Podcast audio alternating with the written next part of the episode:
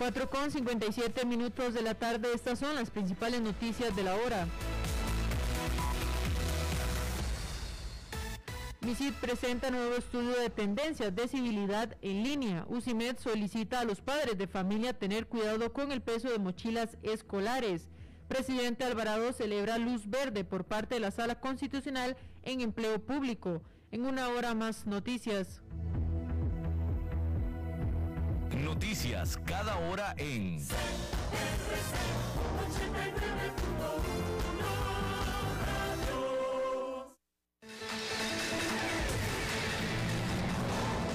Más noticias en nuestra web, crc891.com. Seguimos en Facebook, Instagram y Twitter como CRC891 Radio y en Telegram como Noticias CRC. Más noticias cada hora.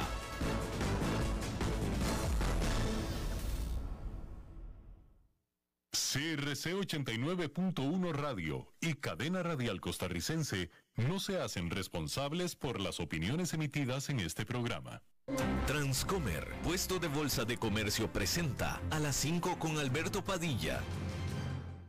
Desde los verdes bosques de nuestra montaña nos llega agua cerros de la riva, agua fresca de manantial que te permitirá vivir en equilibrio, proteger tu salud y la de tu familia, libre de sustancias químicas, envasada sin alterar su naturaleza a 2.000 metros de altura. Agua cerros de la riva, naturalmente neutral. Búscanos como cerrosdelarriba.gmail.com Llámanos al 8374-3229. Cerros de la Riva, Live Spring Water. City te invita a escuchar a las 5 con Alberto Padilla. El Centro de Soluciones de City es el lugar para vos. Queremos conocerte. Aplica ya a las plazas que tenemos disponibles. El valor en la ética incluye no tener miedo de lo que se dice y a quién se le dice, sin importar las consecuencias o represalias que puedan sobrevenir. Entre los valores éticos más relevantes se pueden mencionar justicia, libertad, respeto, responsabilidad, integridad, lealtad, honestidad y equidad. Los valores éticos se adquieren durante el desarrollo individual de cada ser humano en el entorno familiar, social, escolar e inclusive a través de los medios de comunicación. Solo si lo público y lo privado caminamos en positivo y con valores, Costa Rica saldrá adelante. Un mensaje de la Cámara Nacional de Radiodifusión, Canara.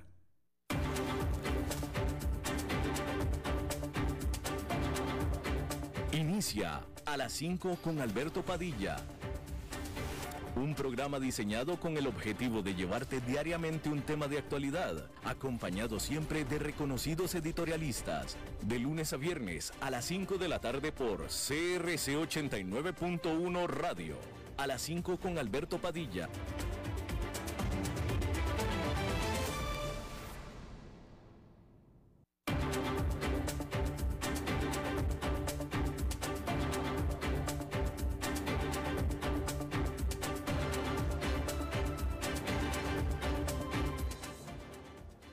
Saludos, bienvenidos a esta emisión de A las 5 con su servidor Alberto Padilla. Muchísimas gracias por estarnos acompañando, gracias por estar ahí. Le mando cálidos saludos desde la señal de las instalaciones de CRC 89.1 Radio en San José, Costa Rica, desde donde estamos transmitiendo hasta el punto, en el tiempo y en el espacio en el que usted nos está escuchando, porque estamos saliendo en diferentes plataformas, por ejemplo, Facebook Live, en la página de este programa, a las 5 con Alberto Padilla. Estamos también disponibles en... Uh, podcast en las diferentes plataformas para ello, las más importantes, Spotify, Apple Podcast, Google Podcast y otras cinco importantes más. Eh, estamos disponibles en la página de YouTube de a las 5 con Alberto Padilla. Y eh, aquí en Costa Rica este programa que sale en vivo en este momento a las 5 de la tarde se repite todos los días a las 10 de la noche aquí en CRC 89.1 Radio.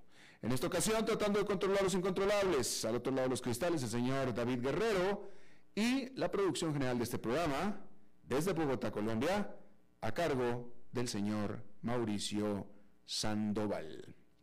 Bien, luego de un desastroso primer mes del año, febrero está siendo más benévolo con el mercado accionario. Hay que decir que allá en Nueva York hubo otra ganancia más en esta jornada del miércoles, con el índice industrial Dow Jones subiendo 0,86%, el Nasdaq Composite con un salto de 2,08% y el Standard Poor's 500 con una ganancia de 1,45%.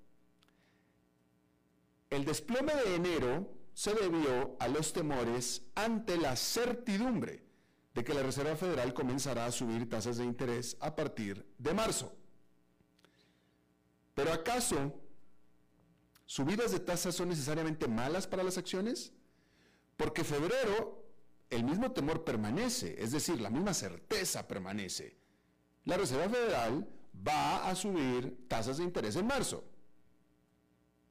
Lo mismo que está sucediendo en enero. En enero cayeron grandemente las acciones, en febrero están subiendo. De hecho, muchos analistas piensan que la liquidación de enero fue demasiado precipitada. Y los datos históricos muestran que si bien un camino, mejor dicho, si bien un cambio en la política monetaria de la Reserva Federal a menudo genera volatilidad, los ciclos de aumento de tasas suelen ser buenos para las acciones y no malos. Analistas aseguran que la historia demuestra que las acciones en general han tenido un desempeño positivo durante los periodos en los que la Fed aumenta las tasas a corto plazo, porque esto normalmente se combina con una economía saludable. Una economía en crecimiento respalda el crecimiento de las ganancias corporativas, lo que respalda el crecimiento en el mercado de valores. Las acciones han subido a una tasa anualizada promedio del 9% durante los 12 ciclos de aumento de tasas de la Fed desde la década de 1950 y generaron rendimientos positivos en 11 de esos casos. Algunos bancos han sacado conclusiones similares. Por ejemplo, Goldman Sachs dijo que históricamente el índice SP500 ha sido resistente al comienzo de los ciclos de alzas de la Fed. Sus estrategias sus estrategas señalaron que si bien el SP500 produjo pérdidas promedio del 6% durante los tres meses posteriores a la primera alza de los ciclos recientes, la debilidad fue efímera. Seis meses después de la primera subida, el índice había obtenido una rentabilidad media del 5%. Entonces, ¿significa, esto que el último retroceso fue exagerado? Bueno, algunos inversionistas creen que sí, aunque también hay razones para diferenciar este ciclo de alzas de la Fed de los anteriores. Por ejemplo, la diferencia número uno es que Goldman Sachs enfatizó que ciertas acciones tienden a beneficiarse más del aumento de tasas de interés, como los bancos, las empresas industriales y las empresas de energía, que se desempeñan bien cuando la economía está en expansión. Pero el mercado de valores de Estados Unidos ahora está mucho más expuesto a las grandes empresas de tecnología que recientemente han sido vulnerables. En diciembre, Goldman Sachs descubrió que el 51% de los rendimientos del SP500 desde abril provenían de solamente cinco empresas, las famosas FANG, Microsoft, Apple, Nvidia, Tesla y la matriz de Google, Alphabet. Y todos han bajado drásticamente durante este año. Diferencia número 2. Este ciclo de subidas tiene un punto de partida único. En marzo del 2020, la Fed llevó las tasas al mínimo para combatir el congelamiento económico causado por la pandemia y comenzó a comprar bonos por valor de cientos de miles de millones de dólares. Eso redujo los rendimientos en el mercado de bonos, alentando a los inversionistas a invertir más dinero de sus clientes en acciones. En el frenesí de compras que siguió, consideraron nombres más nuevos y arriesgados, muchos de los cuales son los que están siendo golpeados ahora. Si la manía de invertir de los últimos dos años comienza a relajarse significativamente, las comparaciones históricas pueden quedarse cortas. Ahí lo tiene usted. Bueno, ahora vamos a hablar de la inflación. Porque hoy en día, comer fuera un burrito, una hamburguesa, ha estado golpeando mucho más al bolsillo que antes. Una orden en la cadena de burritos Chipotle de Estados Unidos cuesta alrededor de un 10% más que hace un año, dijo la cadena de restaurantes el martes al reportar sus resultados. Eso significa que si un, burrito de bistec costaba 8 dólares, esta vez, en el 2021, ahora cuesta 8 dólares con 80 centavos. Pero no es la única opción de comida rápida que sale más cara. McDonald's aumentó los precios de su menú en aproximadamente un 6% el año pasado, mientras que Starbucks aumentó los precios en octubre y nuevamente en enero. Pero hasta ahora esto no ha afectado a las ventas. Chipotle reportó ingresos por 2 mil millones de dólares para los últimos tres meses del 2021, superando las expectativas. Las ventas de restaurantes comparables subieron más del 15%, pero es que el problema es que salir a comer ha sido justamente un componente importante del aumento de la inflación en general.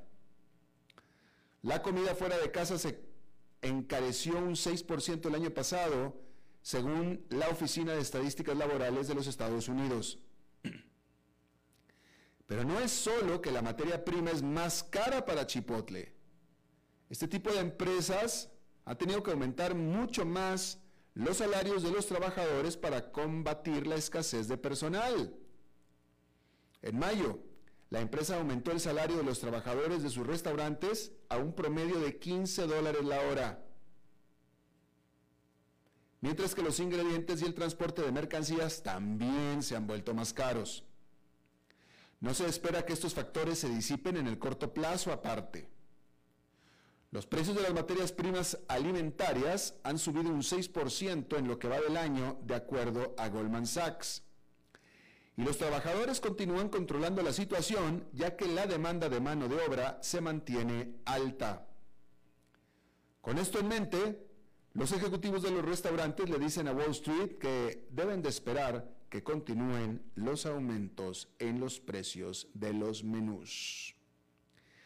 El CEO de Starbucks, Kevin Johnson, dijo a los analistas la semana pasada que la compañía tiene ya decididos precios adicionales planeados durante el resto de este año para mitigar las presiones de los costos.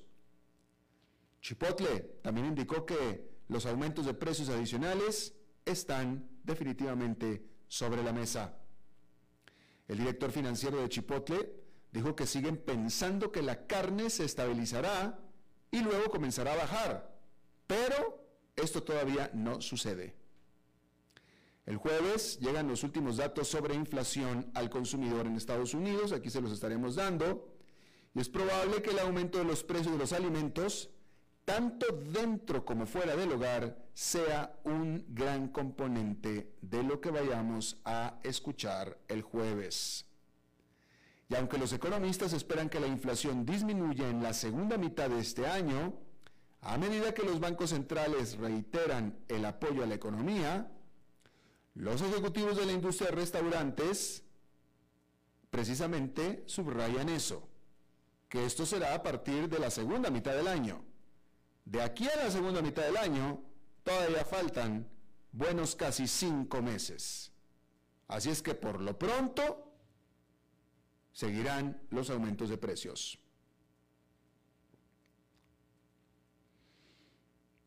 Bueno, vamos a hablar del Bitcoin, porque este ha ganado 15% en lo que va de este mes, después de lo que fue un pésimo diciembre y enero. Eso es bueno, ¿no? Pues sí, pero en base a sus actuales oscilaciones, es poco probable que los principales inversionistas se entusiasmen demasiado con esta criptomoneda.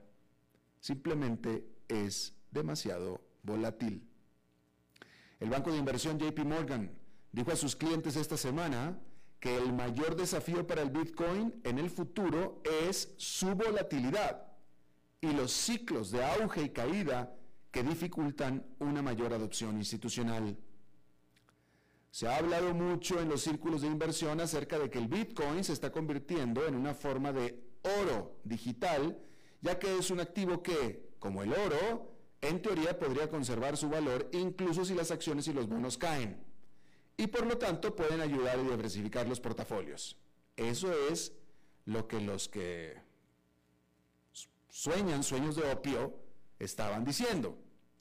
Pero el Bitcoin, la realidad, porque sueños de opio hay, ¿verdad? Y gente que fuma cosas raras, eso hay. Pero la realidad comprobable y comprobada es que el Bitcoin es actualmente unas cuatro veces más volátil que el metal amarillo. Punto, se acabó. Y según este cálculo, JP Morgan sitúa al valor justo del Bitcoin, que la mejor estimación de su precio en función de las condiciones del mercado, en 38 mil por cada uno, que es por debajo de su precio actual cerca de los 44 mil con todo lo que ha perdido. A más largo plazo, si los inversionistas empiezan a tratar a Bitcoin efectivamente como si fuera oro, JP Morgan cree que su valor podría aumentar hasta los 150 mil. Si es que, si es que. Porque eso es todavía en un buen tiempo la distancia.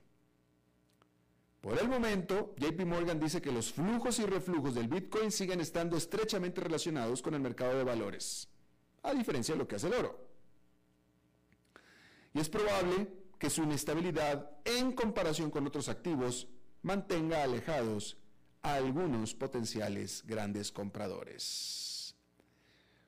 Por cierto, que una pareja de Nueva York fue arrestada y acusada de conspirar para lavar 4.500 millones de dólares en fondos de, criptomonedas robados.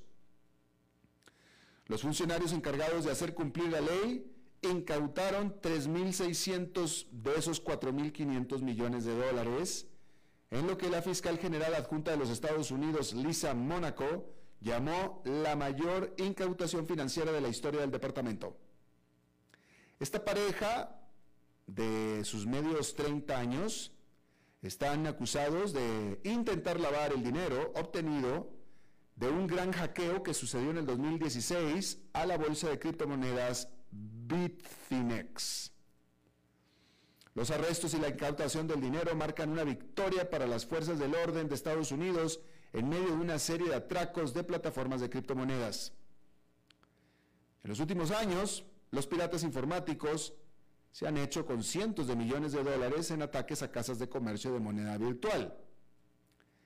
Esta pareja está acusada de conspiración para cometer lavado de dinero que conlleva hasta 20 años de prisión y conspiración para defraudar a los Estados Unidos que conlleva hasta 5 años de prisión, según funcionarios de justicia. Sin embargo, el departamento no anunció cargos para quien de hecho realizó el pirateo de Bitfinex porque la pareja solo estaba tratando de lavar esos fondos, no los robó. Eran lavadores, no ladrones. Y los funcionarios del Departamento de Justicia se negaron a comentar más citando una investigación en curso. A medida que el número de ransomware y otros ataques ha aumentado en la economía, las fuerzas del orden han buscado rastrear y confiscar de manera más agresiva la criptomoneda que los piratas informáticos criminales suelen utilizar. El año pasado, funcionarios estadounidenses recuperaron 2.300 millones, no es cierto, no es cierto, 2,3 millones, o sea, 2.300.000 dólares, de los 4.400.000 de rescate que la firma Colonial Pipeline pagó a un grupo criminal de Rusia. Ahora, yo disto mucho de ser lavador de dinero, ciertamente porque no tengo el dinero para lavarlo. Yo no estoy diciendo que no pudiera ser lavador de dinero, no sé, cuando tenga el dinero ya me preguntan y ya le diré yo si sí soy lavador o no, pero por lo pronto no tengo el dinero para lavarlo, así es que pues no lavo. Entonces no sé cómo piensa un lavador, pero se me ocurre que si yo tengo 3 millones de dólares, pero por supuesto que si yo tuviera 3 mil millones de dólares, es más, estos tenían 4 mil 500 millones de dólares, lo que soy yo, al último lugar que se me ocurriría ir a lavarlos es Estados Unidos. Esta pareja es de Nueva York No dicen dónde estaban tratando de lavar el dinero. Asumo que era en Nueva York. Pero también de nuevo, al último lugar que me voy a ir a vivir si soy un lavador de dinero es a Nueva York. Pues entonces, ¿para qué existe Nigeria? ¿Para qué existe Venezuela? ¿Para qué existe Argentina? Hay tantos otros lugares. A meter a la boca del lobo como lavador, yo no sé en qué estaba pensando esta pareja. Esta pareja más bien se merece que los metan a la cárcel por brutos, no por lavadores. Pero bueno, ahí lo tiene usted. los metieron por lavadores y por brutos. Estando en Nueva York tratando de lavar 4.500 millones de dólares, como si fuera tan fácil lavar solamente 4 millones de dólares. Pero bueno, ahí lo tiene usted. Vamos a cambiar de tema. Y ahora hay que decir que durante gran parte del año pasado, los fabricantes, en general, batallaron por obtener suficientes chips de computadora para mantener la producción andando. Los efectos de la escasez han sido significativos, obligando a los fabricantes de automóviles a cerrar sus plantas y perjudicando la capacidad de las empresas para satisfacer un aumento en la demanda de sus productos por parte de los consumidores. Pero el alcance del problema queda al descubierto en un nuevo informe del Departamento de Comercio de Estados Unidos, presentado hace unos días. Una encuesta de más de 150 empresas que producen y usan semiconductores encontró que el suministro promedio de chips en manos de los fabricantes se, se, redujo de 40 días del 2019 a menos de 5 días el año pasado. El informe declara que la cadena de suministro de semiconductores sigue siendo frágil la demanda sigue superando con creces a la oferta.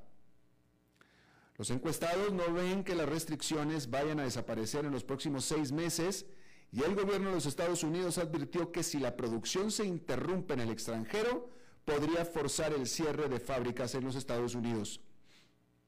Se espera que el informe refuerce a quienes piden a los legisladores que destinen recursos a la producción nacional, que es una prioridad de la administración Biden. A principios de este mes, el presidente Joe Biden elogió el anuncio de Intel de que construirá un nuevo complejo de fabricación de chips de 20 mil millones de dólares en las afueras de la ciudad de Columbus, Ohio, pero enfatizó el presidente que se necesita aún más inversión. Esta semana, Ford Motor Company se vio obligada a detener la operación completa de algunas de sus armadoras por falta precisamente de semiconductores. El tráfico a la página de cancelación de Spotify Premium ha aumentado en las últimas semanas desde que la compañía de transmisión de audio enfrenta una ola de violentas reacciones por su apoyo a su podcaster Joe Rogan, que ha sido negador de las vacunas ya ha diseminado información abiertamente falsa y mentirosa sobre el coronavirus y la pandemia. CNN.com reporta que la firma de análisis SimilarWeb le dijo el martes por la noche que había visto que el tráfico a la página de cancelación ha aumentado un 196% semana tras semana en su reporte de datos más reciente. Ese conjunto de datos comparó el tráfico de la semana que comenzó el 17 de enero con el tráfico de la semana que comenzó el 24 de enero. En la semana del 17 se registraron 39.900 visitas a la página. En la semana del 24, cuando explotó el escándalo de Joe Rogan, se registraron 118.000 visitas a la página de cancelación. Las tarifas mensuales de Spotify Premium comienzan en 9 dólares 99 centavos y suben hasta 15,99 para un plan familiar. También hay una versión gratuita con anuncios.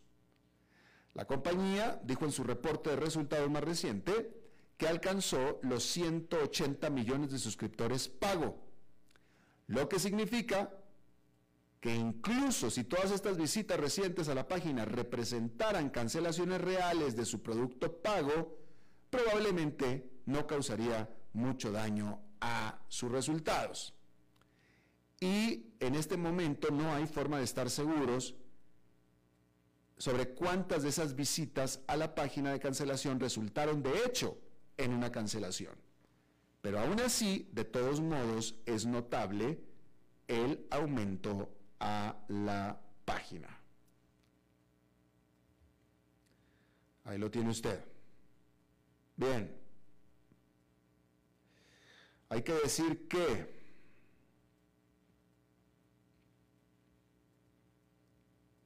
solamente el 65%, bueno, déjeme, déjeme se lo, lo digo al revés, ¿sí? En el mundo se han donado entre países mil millones de vacunas de COVID-19. De estas mil millones de vacunas que se han donado entre países, solamente el 65% han sido administradas, han sido aplicadas. Esto de acuerdo a Airfinity, que es una firma de datos de ciencias de la vida. El resto de estos mil millones, o sea, 35%, se asumen que están todavía guardadas o que ya expiraron. En general, los países han prometido donar 3 mil millones de dosis de vacunas contra el COVID-19. Sin embargo, todavía la realidad es que hay mucho escepticismo en el mundo por las vacunas y también problemas de logística a la hora de tratar de aplicarlas. Y eso es lo que ha hecho tanto problema para que la vacuna ya lista y producida, pueda llegar al brazo más cercano. Ahí lo tiene usted.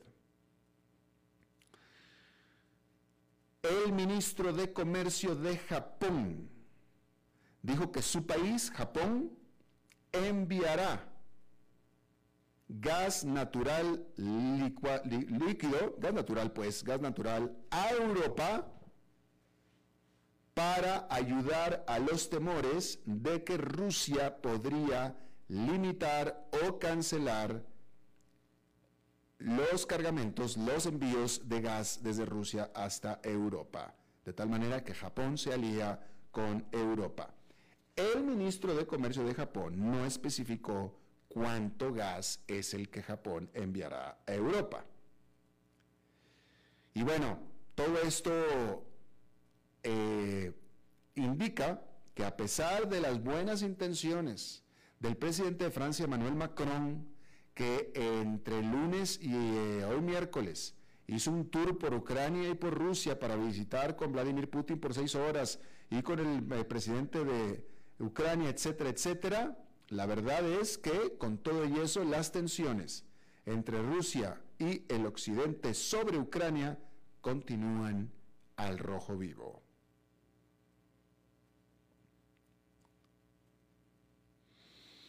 En Asia, el continente asiático, el comercio interasiático creció a un ritmo más acelerado que en el resto del mundo durante el 2021, de acuerdo a los datos del Banco de Desarrollo Asiático. El comercio entre los 49 miembros de este, eh, de este banco en los cuales incluye Australia, Japón, Nueva Zelanda también, así como por supuesto un montón de países mucho más pobres, subió casi un 30% en el 2021 comparado con el 28% que creció en el resto del mundo, es decir, un 2% más. Nada más. Eh, no está mal, definitivamente no está mal.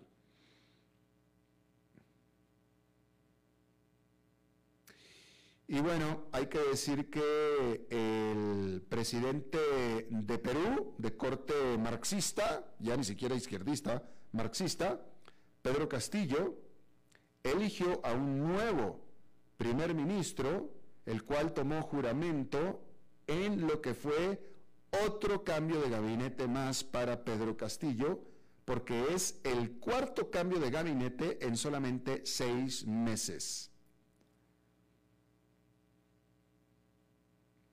En un intento, por supuesto, de Pedro Castillo de tratar de calmar la situación política en la que está inmerso.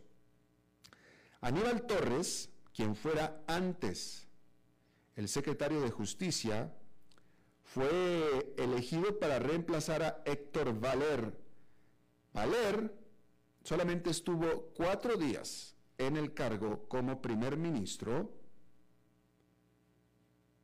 porque tuvo que renunciar después de alegatos de que cometió violencia doméstica, la cual él niega. Por supuesto, quien asegura que hubo violencia doméstica fue la víctima, y él pues lo niega.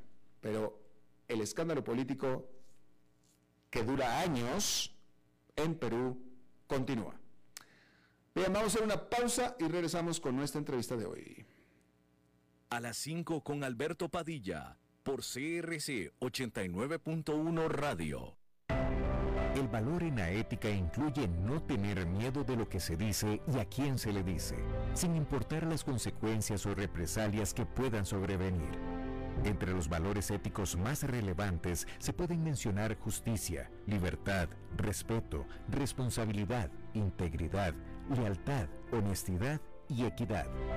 Los valores éticos se adquieren durante el desarrollo individual de cada ser humano en el entorno familiar, social, escolar e inclusive a través de los medios de comunicación. Solo si lo público y lo privado caminamos en positivo y con valores, Costa Rica saldrá adelante. Un mensaje de la Cámara Nacional de Radiodifusión, Canara. ¿Te gustaría trabajar en un lugar donde la sostenibilidad ambiental y el apoyo a la comunidad son importantes? Aplica ya a las plazas que el Centro de Soluciones de City está ofreciendo. ¿Sabía usted que Transcomer es el puesto de bolsa de comercio más grande de Costa Rica, con 19 años en el mercado y miles de clientes? Cuentan con asesores y corredores expertos que saben de lo que hablan y ofrecen productos de inversión seguros y modernos, hechos a la medida. Pero sobre todo, al invertir en Transcomer, usted invierte en la única bolsa vigilada por el Banco Central. Y en un mundo sobrecargado de información, usted debe de estar con los mejores. Transcomer, puesto de bolsa de comercio. Construyamos juntos su futuro. Somos expertos en eso. Desde los verdes bosques de nuestra montaña nos llega agua cerros de la riva, agua fresca de manantial que te permitirá vivir en equilibrio, proteger tu salud y la de tu familia, libre de sustancias químicas, envasada sin alterar su naturaleza a 2.000 metros de altura. Agua cerros de la riva, naturalmente neutral. Búscanos como cerrosdelarriba.gmail.com Llámanos al 8374 3229. Cerros de la Riva, Live Spring Water.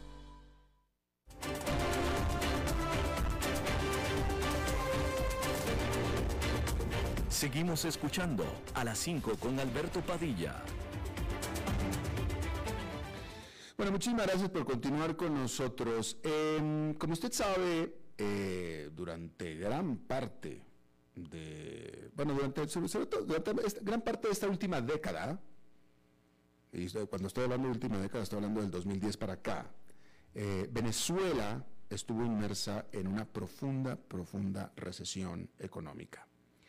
Eh, como usted sabe, a, diferencia del resto de América Latina. la historia económica de América Latina en la última década tampoco ha sido buena, pero ciertamente no ha sido de recesión económica y mucho menos profunda como en el caso de Venezuela. Después viene Nicaragua, que Nicaragua en el 2018 tuvo un evento muy violento de violencia civil y también de violencia gubernamental. Eh, hubo un colapso económico en ese momento. Sin embargo, de acuerdo a la CEPAL, a la, a la eh, Comisión Económica de América Latina y el Caribe, en el 2021, el año pasado, Venezuela efectivamente cayó un 3% la economía otra vez en recesión. Que un 3% es mucho mejor que los anteriores 6, 7, 8, 9% que venía cayendo. Pero en el 2022, en este año, la CEPAL espera que Venezuela de hecho crezca un 3%. Sería el primer crecimiento en varios años para América Latina. En cambio, según la CEPAL, Nicaragua el año pasado creció un 7,4%, según la CEPAL. Y espera que este 2022 tenga un crecimiento mucho menos acelerado de solamente 3%, pero sin embargo crecimiento. Ahora, la pregunta es, En los números aparentemente salió adelante tanto Venezuela como Nicaragua, en los números, pero en el bienestar, en la economía de las familias, es decir, quiere decir esto, que la pobreza extrema en Venezuela y en Nicaragua está disminuyendo. ¿Acaso significa esto eso? Enrique Sáenz, él es economista nicaragüense, él, hay que decirlo, él fue diputado del Partido Movimiento Renovador Sandinista de Nicaragua y actualmente es comunicador, tiene un programa radial, es colega eh, y nos acompañas desde Nicaragua. Enrique, muchas gracias por estar con nosotros.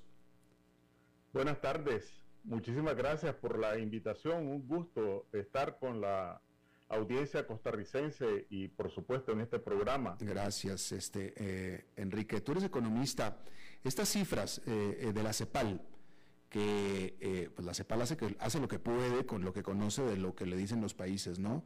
Pero típicamente crecimiento económico significa bienestar para la población. ¿Es Nicaragua en este momento más rica que lo que fue antes? El año pasado supuestamente Nicaragua dio un salto de 7,4% que es por encima de la media latinoamericana.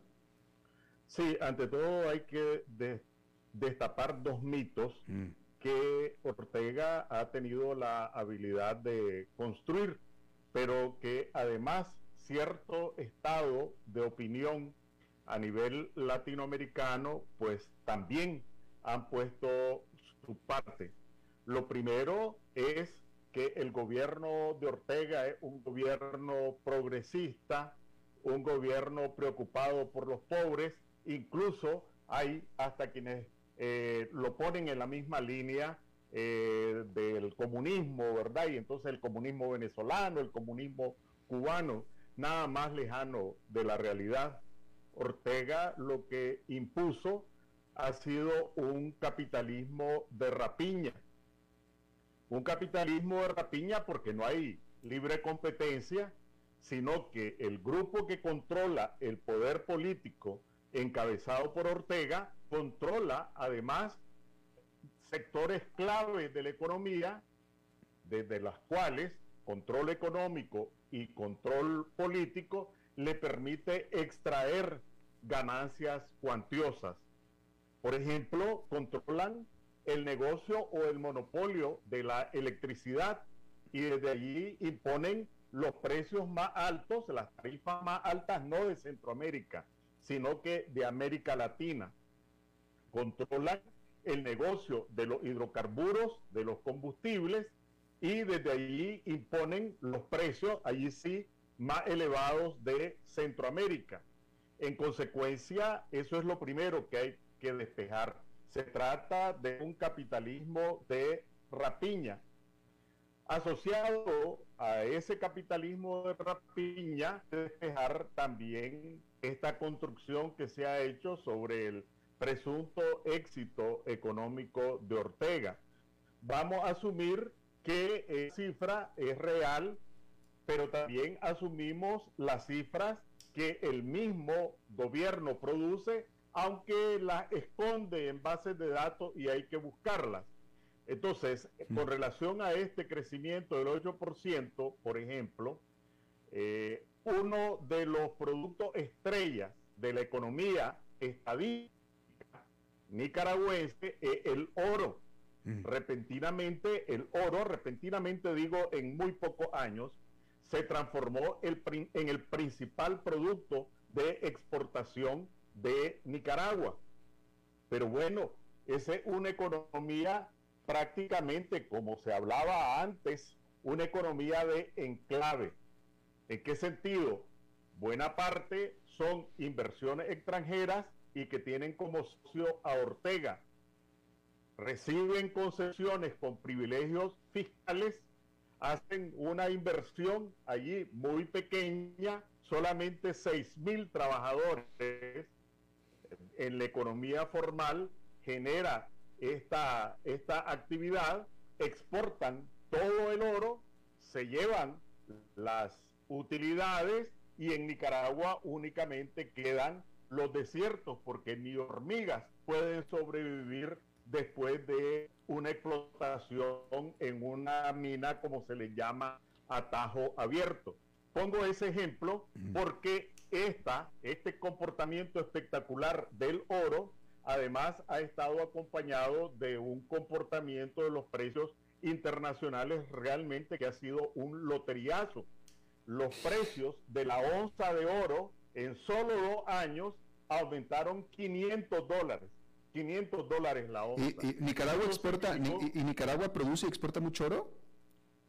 Claro, el oro en este momento se, es el principal producto de exportación de Nicaragua.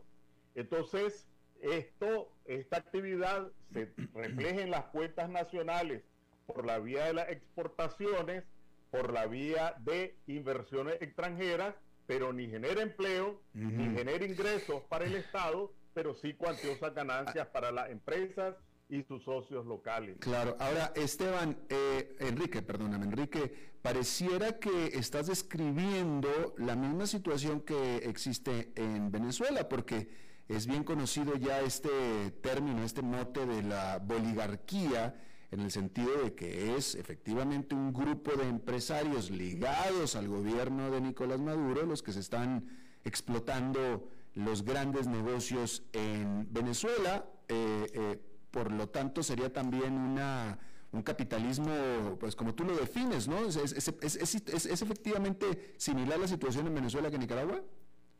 Bueno, es relativamente distinta mm. en el sentido de que es Ortega y sus allegados el que desde el poder político se transformaron repentinamente en empresarios. Precisamente usted menciona Venezuela a partir de la apropiación privada del subsidio petrolero venezolano. Allí comenzó la rapiña, ¿verdad? Porque a pesar que se trató de un convenio de gobierno a gobierno, de Estado a Estado, Chávez y Ortega acordaron que los flujos de la cooperación petrolera venezolana se canalizaran como capital privado, de tal manera que fue apropiado íntegramente por Ortega a través de un entramado de empresas fraudulentas que se constituyeron. A partir de ahí fue que se apoderó de, eh, negocios, eh, como decía, la energía y el petróleo.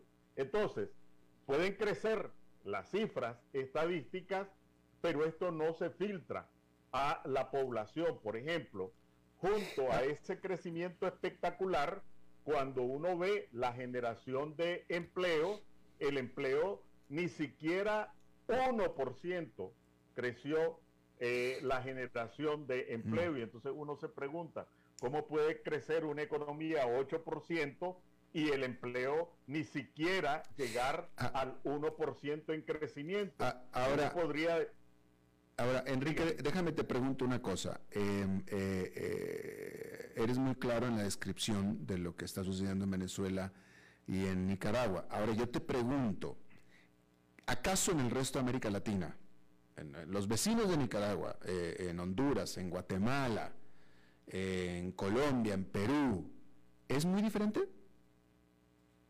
Bueno, yo creo que hay varias diferencias, ¿verdad? En primer lugar, en ninguno de estos países se utiliza la retórica de la revolución, mm. de arriba a los pobres del mundo, etcétera, con los que Ortega, pues, durante un tiempo cada vez menos, encandiló, aparte de la izquierda latinoamericana, europea y norteamericana, ¿verdad? Porque Ortega sigue envolviéndose en ese discurso por los pobres. En segundo lugar, de una forma o de otra, en estos países hay un relevo en los gobiernos, de tal forma de que existe de alguna manera, ya sabemos que hay corrupción, etcétera, etcétera, algún tipo de cuidado porque están los tribunales de justicia, etcétera. Ortega llega 15 años consecutivos en el poder, se acaba de autorrecetar otros 5 años y la consecuencia no solo es la que estoy mencionando en términos de empobrecimiento de la población nicaragüense mientras el grupo en el poder se enriquece, sino que la semana pasada eh, Transparencia Internacional, que es este organismo de gran prestigio que emite un informe anual sobre el estado de la corrupción, pues colocó al gobierno de Ortega como el más corrupto de Centroamérica. Y el segundo lugar entre los peores, solo después de Venezuela a nivel de América Latina. ¿Qué significa esto? Que en el caso de Nicaragua, aunque exista corrupción en otros países, en el caso de Nicaragua goza de impunidad y parece una aberración. En Nicaragua eh, los actos más flagrantes de corrupción eh, gozan de investidura legal. Una forma bastante burla de decirlo, que en Nicaragua la, corrupción no es delito, es legal. Por ejemplo, la concesión canalera, un acto gigantesco de corrupción, está consagrado en una ley. La concesión para una hidroeléctrica a brasileños emparentados políticamente con Lula está en otra ley.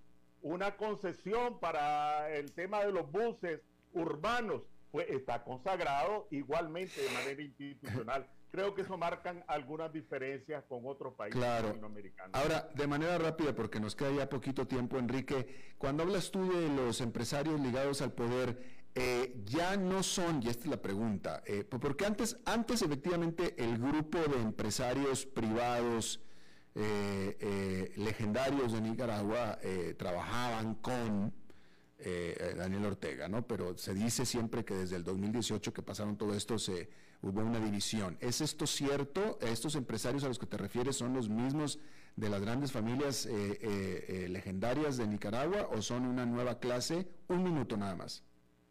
Bueno, hay de los dos, ¿verdad? Una nueva clase surgida al amparo del poder político y los viejos grupos oligárquicos que encontraron en Ortega a alguien que tutelara de manera eficaz sus intereses. Cierto que se produjo una fractura en abril del 2018, no sabemos a esta altura cuál es la profundidad mm. de esa fractura. Aparentemente sí, con algún sector hay una ruptura real porque están encarcelados injustamente, por cierto, el expresidente del Consejo Superior de la empresa privada, el presidente actual y el vicepresidente está encarcelado también el principal ejecutivo de, un banco nicaragüense que también tiene presencia en Costa Rica, que en Costa Rica se llama Promérica, en Nicaragua se llama Banpro, el principal ejecutivo igualmente está encarcelado, de tal manera que hay una ruptura real con una parte de ese sector que en algún momento tuvo una alianza con Ortega. Los otros están bastante detrás de la mampara. Ya. Enrique Sáenz, economista y comunicador nicaragüense desde Managua, Nicaragua, te agradezco muchísimo hayas charlado con nosotros esta tarde. A la orden. Gracias. Todo ha sido nuestro. Muchas gracias. Vamos a hacer una pausa y regresamos con más. A las 5 con Alberto Padilla, por CRC 89.1 Radio. El valor en la ética incluye no tener miedo de lo que se dice y a quién se le dice, sin importar las consecuencias o represalias que puedan sobrevenir. Entre los valores éticos más relevantes se pueden mencionar justicia, libertad, respeto, responsabilidad, integridad, lealtad, honestidad y equidad. Los valores éticos se adquieren durante el desarrollo individual de cada ser humano en el entorno familiar, social, escolar e inclusive a través de los medios de comunicación. Solo si lo público y lo privado caminamos en positivo y con valores, Costa Rica saldrá adelante. Un mensaje de la Cámara Nacional de Radiodifusión, Canara.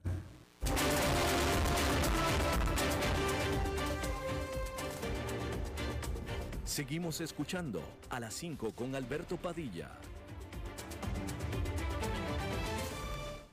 Bueno, es miércoles y usted sabe lo que sucede los miércoles. Nos enlazamos con nuestra estación hermana 94,7, 94.7 para visitar a Maritza.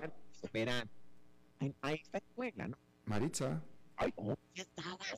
Mi amor divino. Maritza, ¿cómo estás? Mi amor, bella, radiante e irresistible, ¿cómo crees que está? Pues claro, totalmente. Qué pregunta la mía. Ya la hago en automático, pero Maritza, me da mucho gusto platicar contigo como cada miércoles. Eso sí.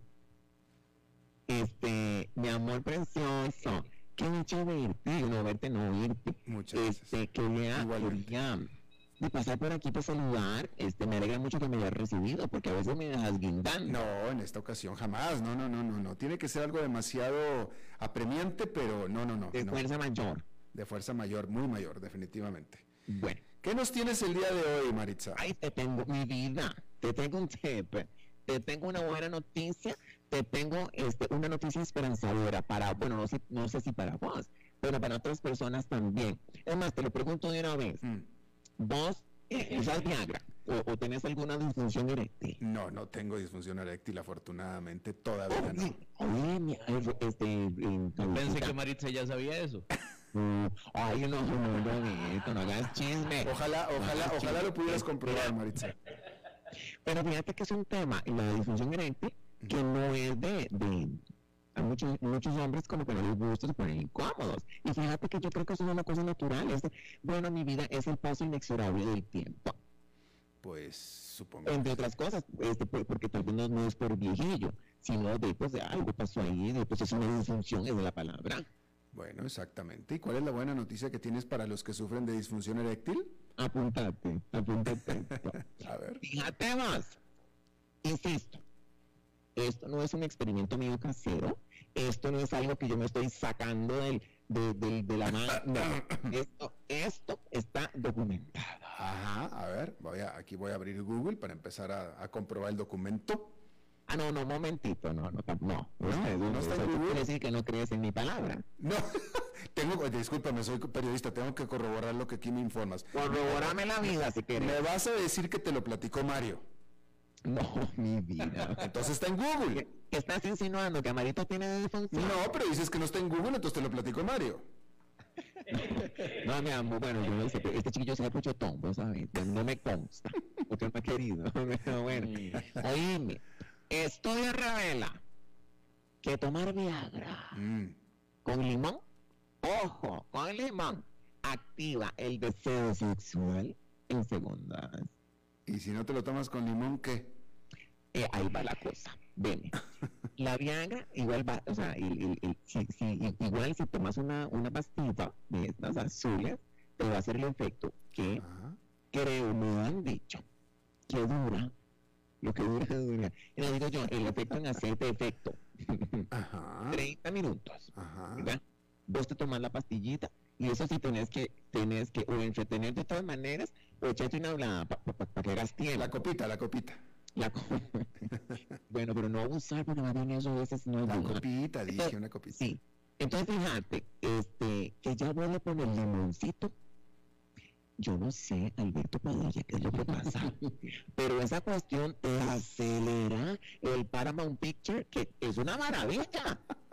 Pero entonces, eh, o sea, tú, tú nos estás dando una, una, una primicia, estás dando una, una noticia de primera mano de primera mano y de primer... exacto, exacto. que el limón, dime qué cosa que Diosito como nos quiere, que nos regaló el, limón. El limón mejora el sabor del chicharrón. Hace que un ceviche sea lo que es. Este, el, limón es una cosa, y ahora fíjate las propiedades tan maravillosas que acelera, acelera este, esta linda actividad. Pero Maritza, eso, eso, eso tú lo, o sea, no está en Google, eso tú lo sabes de primera mano, ¿no es cierto? ¿Cómo que no está en Google? pero sí está en Google.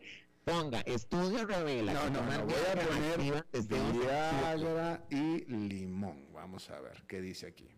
Póngalo, un reciente estudio afirma que la combinación de un chorrito de ah, limón o lima con Viagra puede cuadriplicar, cuadriplicar los efectos de la droga para la impotencia. Imagina, ¿sabes por qué? Aumenta los niveles de óxido nítrico en el cuerpo. Mm. Eh, ya me ha pasado que sin eso más bien es, lo, que aumenta es el nitrato. Nitrato ni, ni para qué tratar. Nitrato. No, el, no, el nitrato de usarla, mi vida.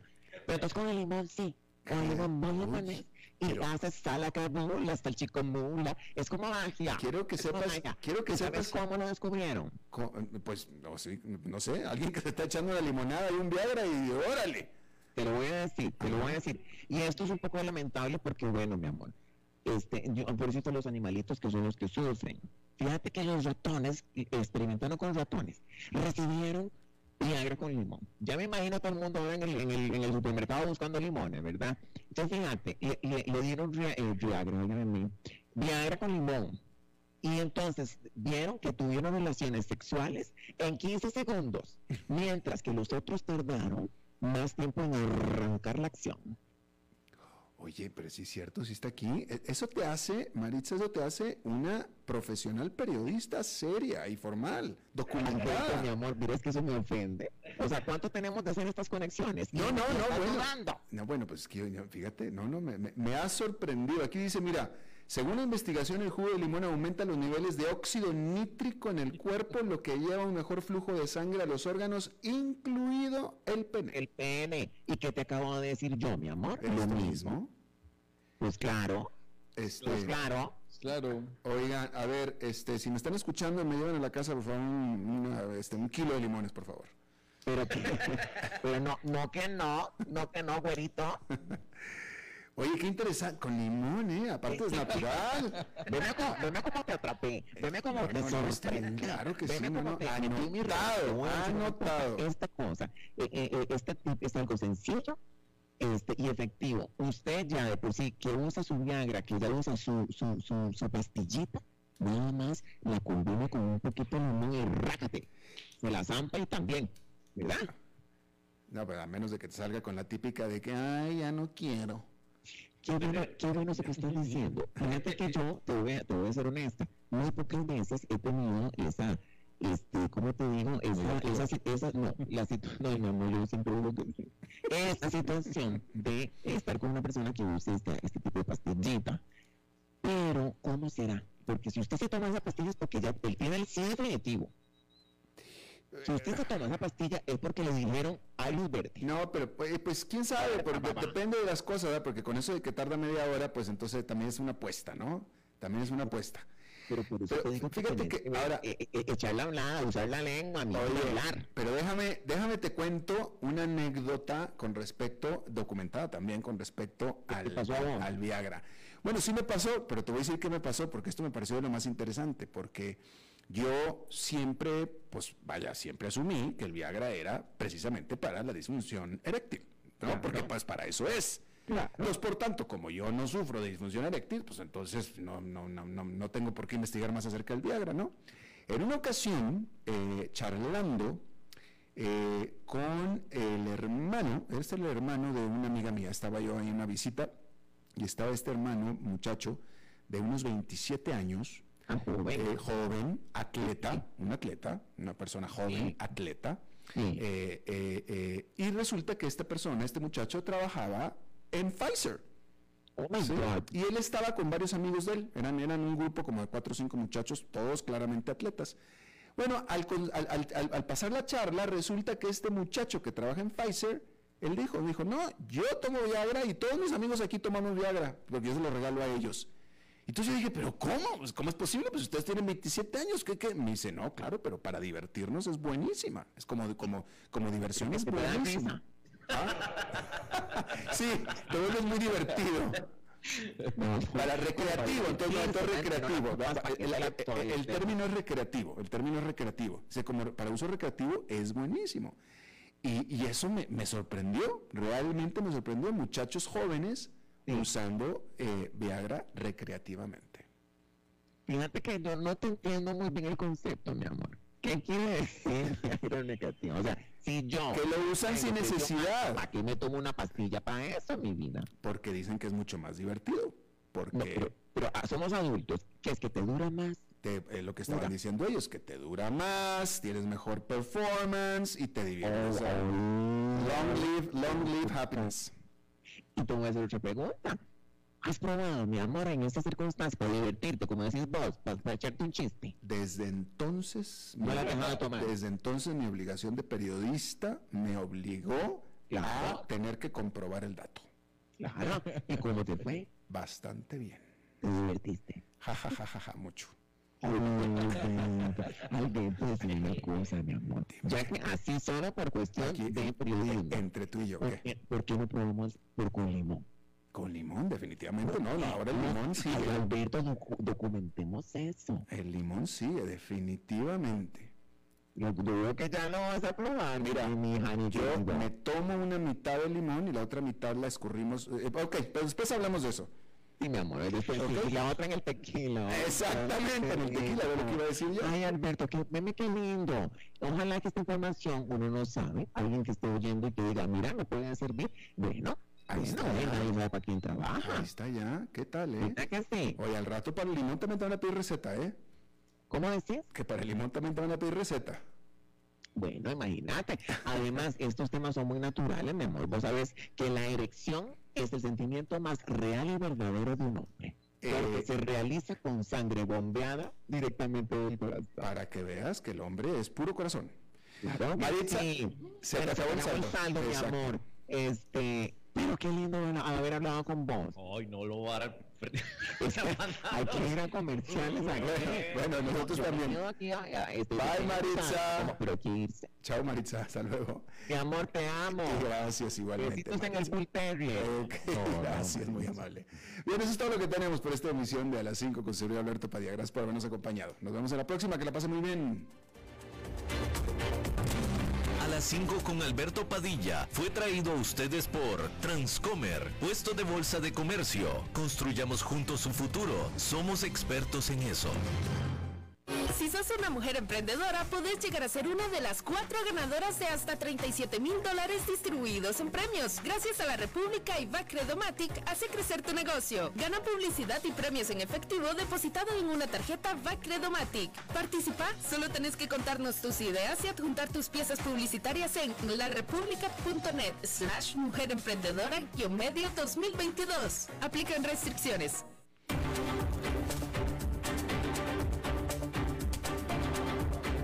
Concluye a las 5 con Alberto Padilla. Un programa diseñado con el objetivo de llevarte diariamente un tema de actualidad, acompañado siempre de reconocidos editorialistas, de lunes a viernes a las 5 de la tarde por CRC 89.1 Radio, a las 5 con Alberto Padilla.